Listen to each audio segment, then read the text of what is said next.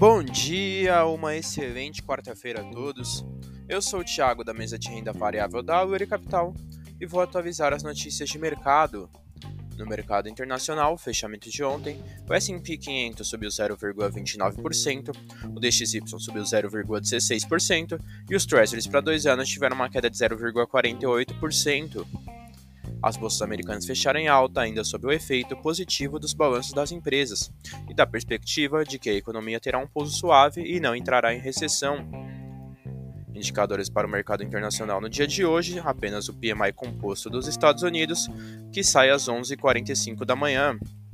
No mercado doméstico, fechamento de ontem, o Ibovespa subiu 1,31%, o Dow Food caiu 0,72% e o DI1F28 subiu 0,10%. A bolsa doméstica fechou em alta, com o mercado ansioso com estímulos na China, que fortaleceram o preço do minério de ferro e, consequentemente, puxaram o Vale em uma alta de mais de 2%. No radar doméstico, manter atenção com os dados de atividade econômica nos Estados Unidos. Essas foram as notícias de hoje. Desejo a todos ótimos negócios.